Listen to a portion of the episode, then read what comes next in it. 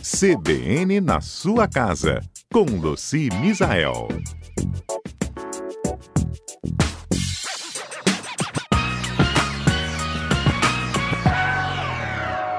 Um bom dia a todos os nossos ouvintes e a todos vocês que estão aí na Rádio CBN. Hoje a gente vai falar sobre como fazer a limpeza né, é, dos produtos que a gente compra e traz para dentro da nossa casa. A gente compra na rua, né, no supermercado e traz para dentro da nossa casa.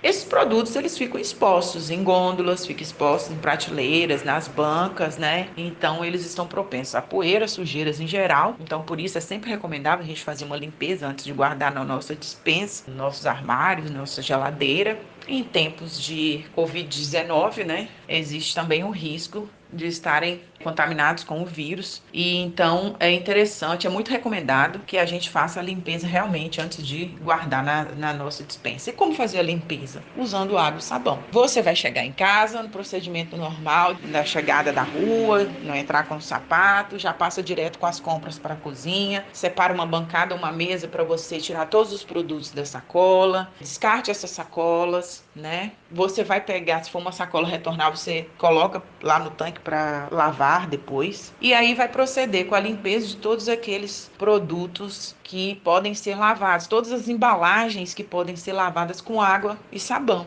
água, esponja e sabão ou detergente, né? Molhar, esfregar, enxaguar, depois enxuga e aí sim você pode guardar. Já os vegetais, as frutas e verduras, né? A gente faz a limpeza conforme cada uma delas. Então, frutas com casca, banana, laranja, a gente pode lavar também com água e sabão, enxágua para deixar exposto é sumo posterior. Aquelas que vão para geladeira serem lavadas também fazendo a solução de desinfecção, né, que é para cada litro de água uma colher de sopa de água sanitária, que é própria para desinfecção das frutas, verduras e as folhas da mesma forma, né? Depois disso tudo, lavar as mãos, né, bem lavadas, e aí tá pronto para ser organizado toda a sua geladeira e também sua dispensa. É isso, gente.